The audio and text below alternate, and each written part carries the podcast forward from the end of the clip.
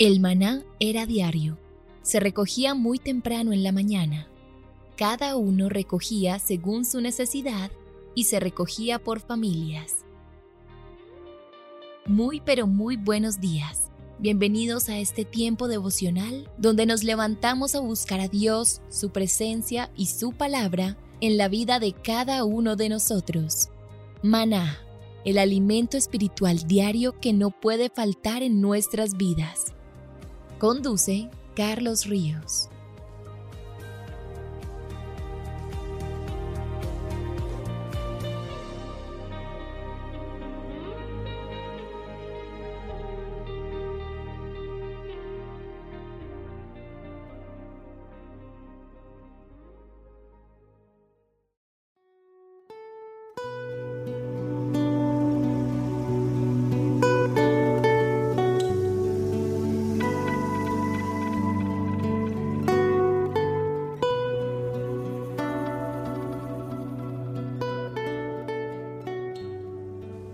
Agenda devocional maná. El pasaje sugerido para la lectura en tu devocional personal el día de hoy es Marcos 15 del 21 al 32. Este pasaje es de especial importancia para nosotros como creyentes. Debemos estar tan agradecidos con Jesús por liberarnos de la esclavitud del pecado que vivamos para demostrarlo.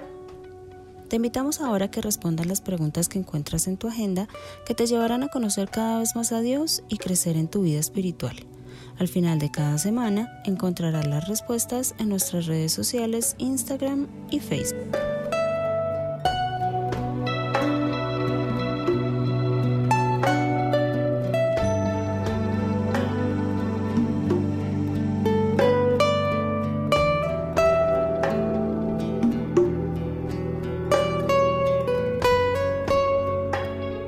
Muy, pero muy buenos días, queridos oyentes. Bienvenidos a este tiempo devocional donde nos levantamos a buscar a Dios, su presencia y su palabra en la vida de cada uno de nosotros. Bienvenidos a este espacio llamado Maná, fuente de bendición y salud espiritual para todos aquellos que se acercan.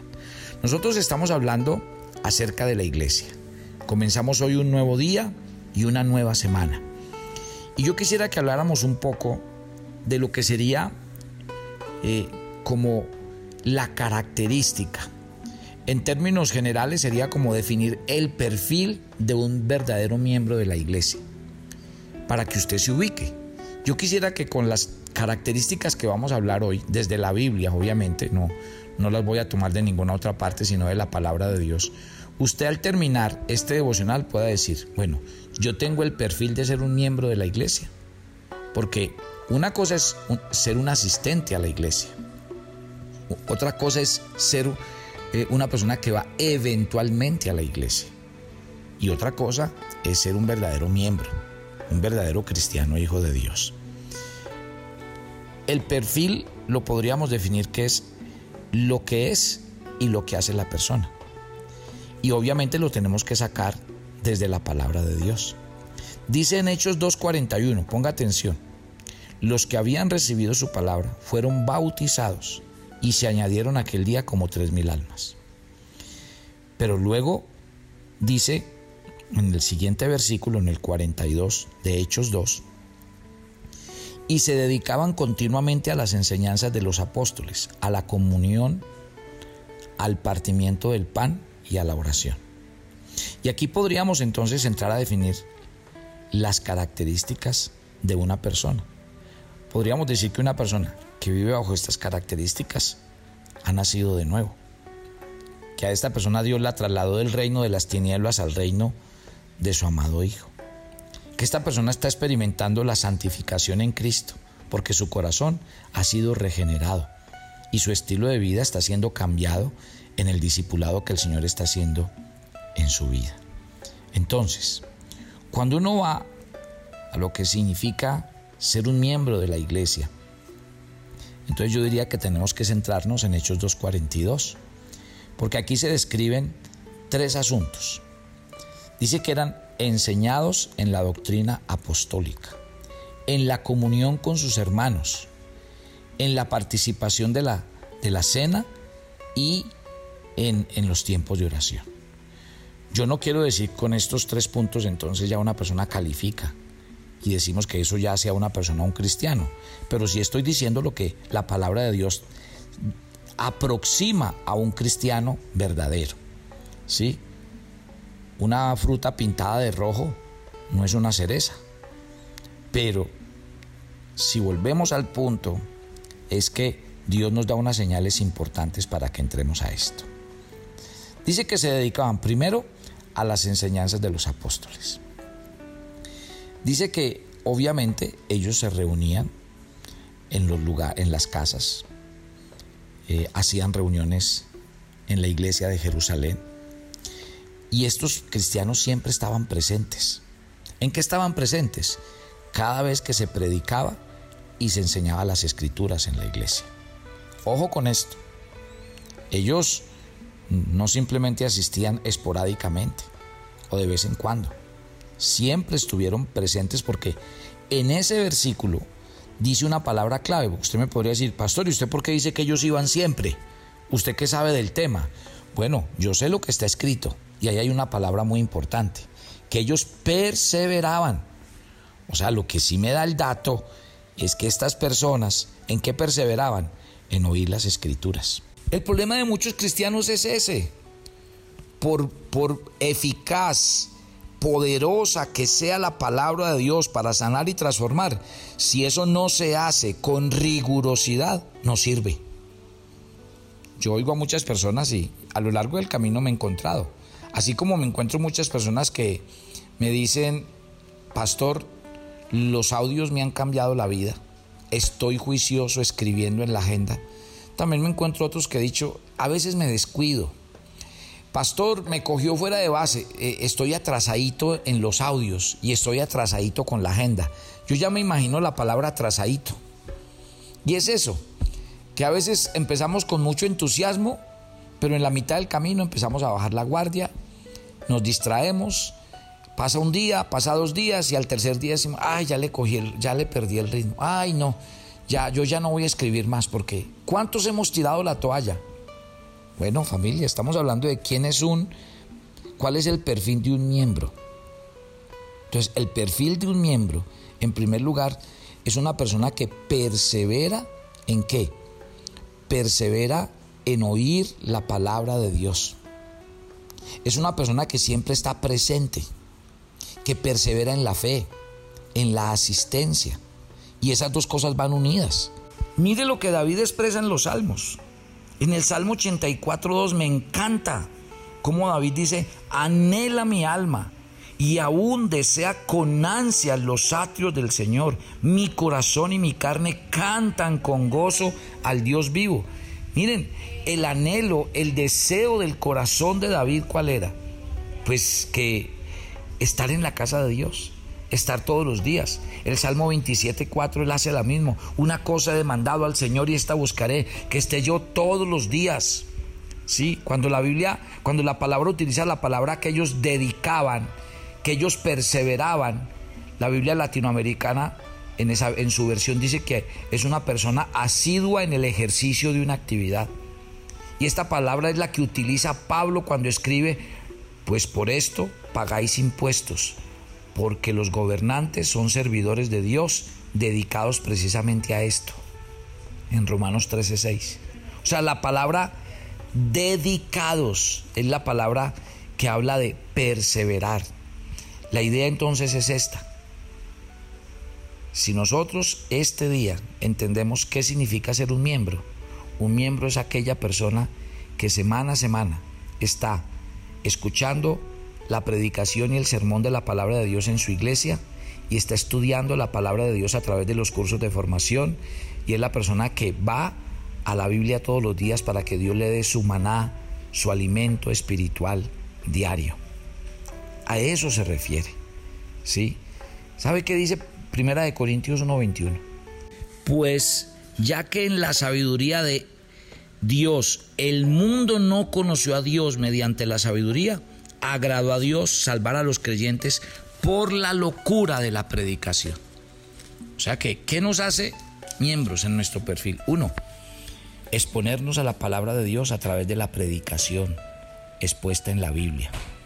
Expuesta en la Biblia, pero también expuesta en la iglesia. expuesta por los maestros de la iglesia y expuesta por Dios en el día a día.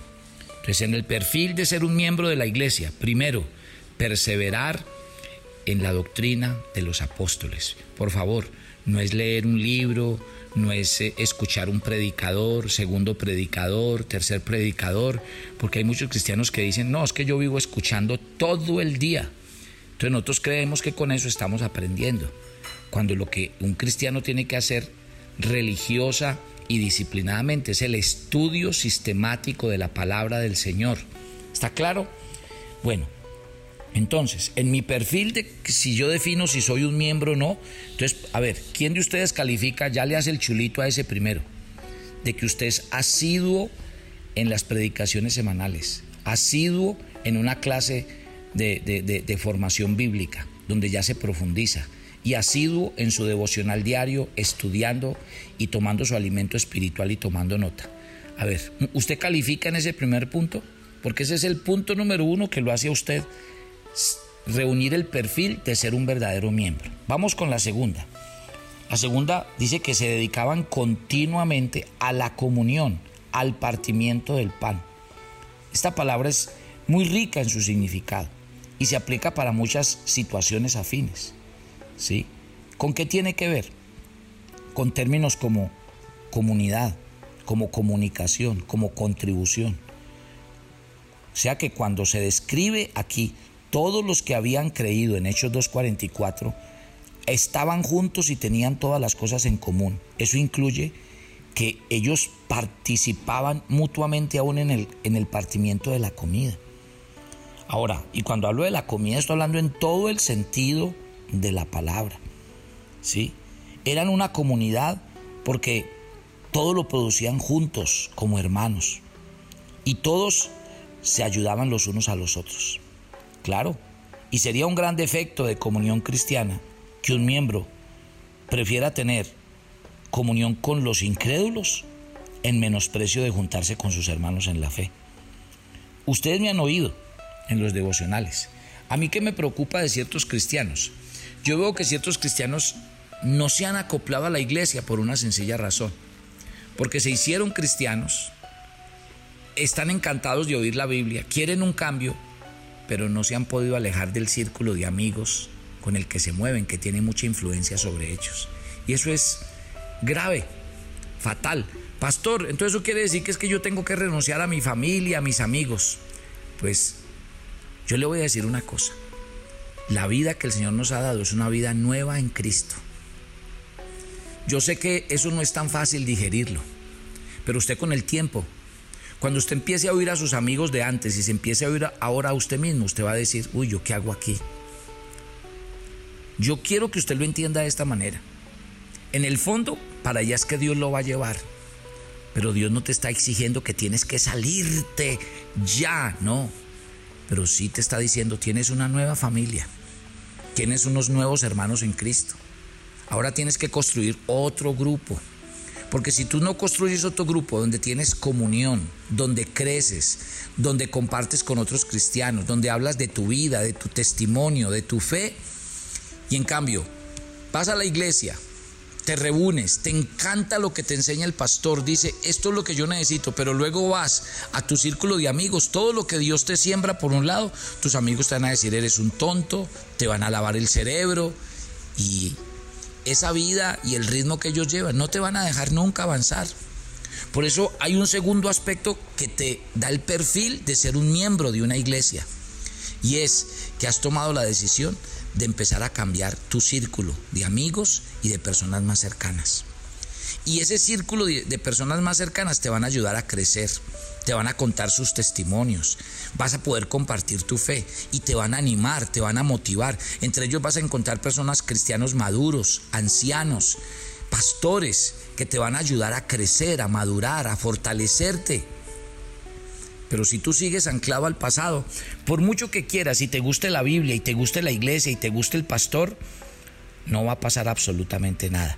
Si está claro, entonces, ojo con esto.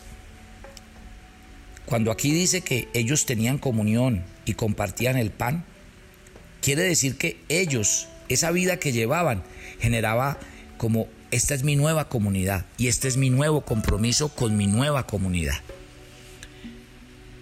Dice en Romanos 15, 26, pues Macedonia y Acaya han tenido a bien hacer una colecta para los pobres de entre los santos que están en Jerusalén. En esa vida en comunidad uno aprende ya a compartir con otros, a ayudar a otros, a servir a otros.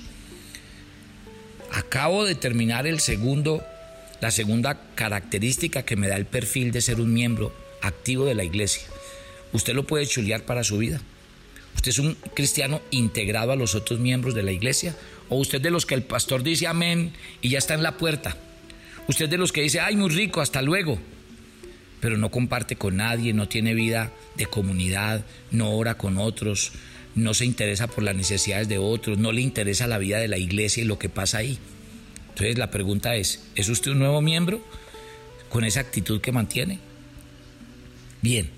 Y la tercera, era que obviamente ellos se dedicaban continuamente a la enseñanza, a la comunión, pero dice a la oración.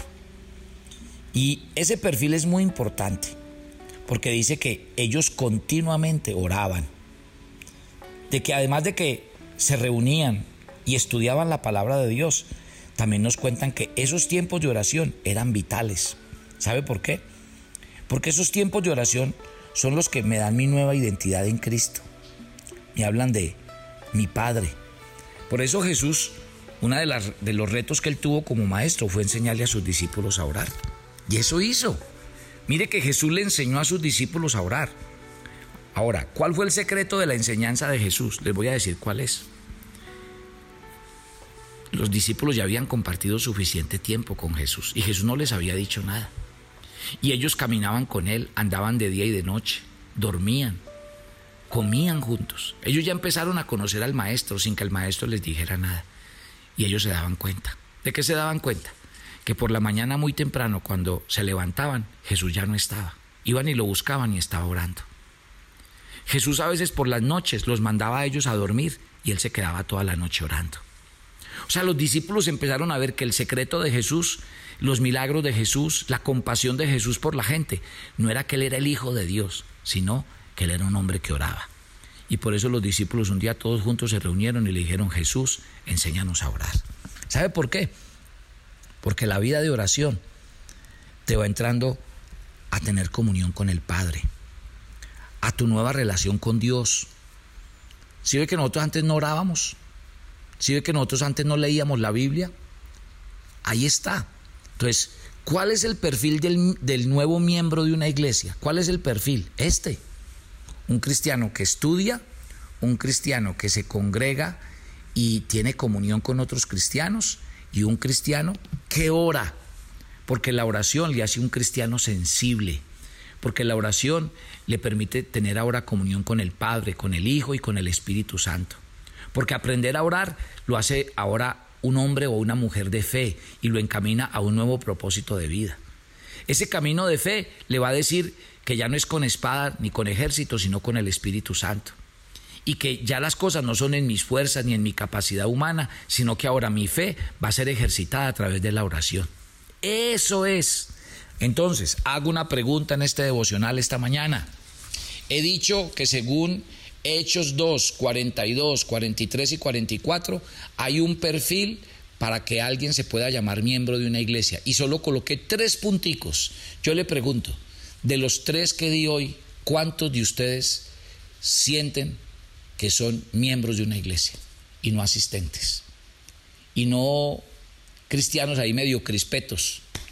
A ver, ¿cómo le fue en el examen? Solo ore conmigo.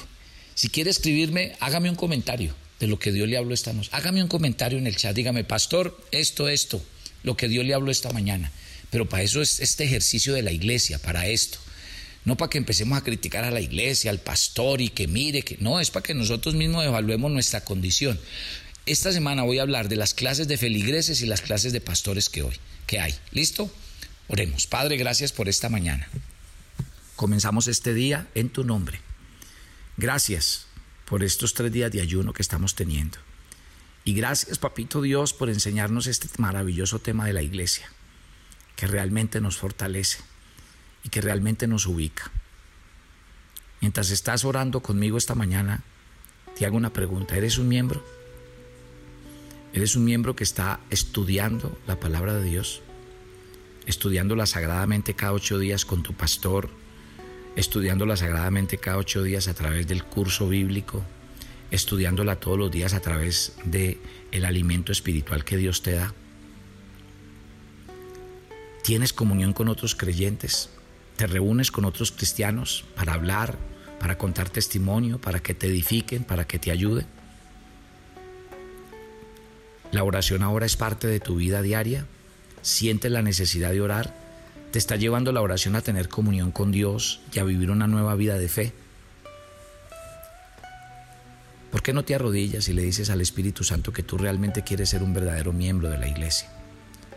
Porque es que si sacamos la conclusión hoy, después de que oímos esto, que la mayoría no somos verdaderos miembros, entonces ¿por qué nos quejamos de la iglesia?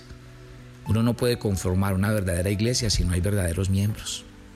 Uno no puede tener una iglesia sólida, creciente y que ve la gloria de Dios cuando sus miembros no cumplen requisitos tan sencillos y tan mínimos como estos. Te entregamos este día y esta semana. Te rogamos que vaya delante de nosotros cuidándonos y guardándonos. Nos encomendamos a ti. Pedimos tu bendición sobre nosotros y nuestras familias en Cristo Jesús. Amén y amén. Y yo los espero. Esta noche para la clausura de los tres días de ayuno a las 7 de la noche nos vamos a reunir. Y mañana seguimos con este tema. Bendiciones para todos.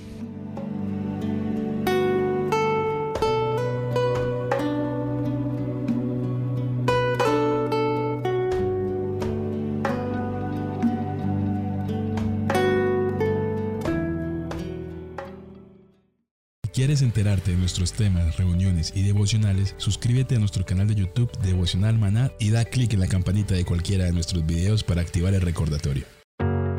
Todos los lunes a las 7 pm compartimos un tiempo con los varones que quieren conocer y acercarse más a Dios. Conéctate con nosotros por nuestro canal de YouTube Devocional Maná. ¿Quisieras hablar con Dios en vivo? Todos los lunes a las 8 pm tenemos un tiempo en el que hablamos con Dios directamente. Compartimos testimonios, peticiones y temas. Conéctate todos los lunes Hablando con Dios en vivo, solo por nuestro canal de YouTube Devocional Maná a las 8 pm.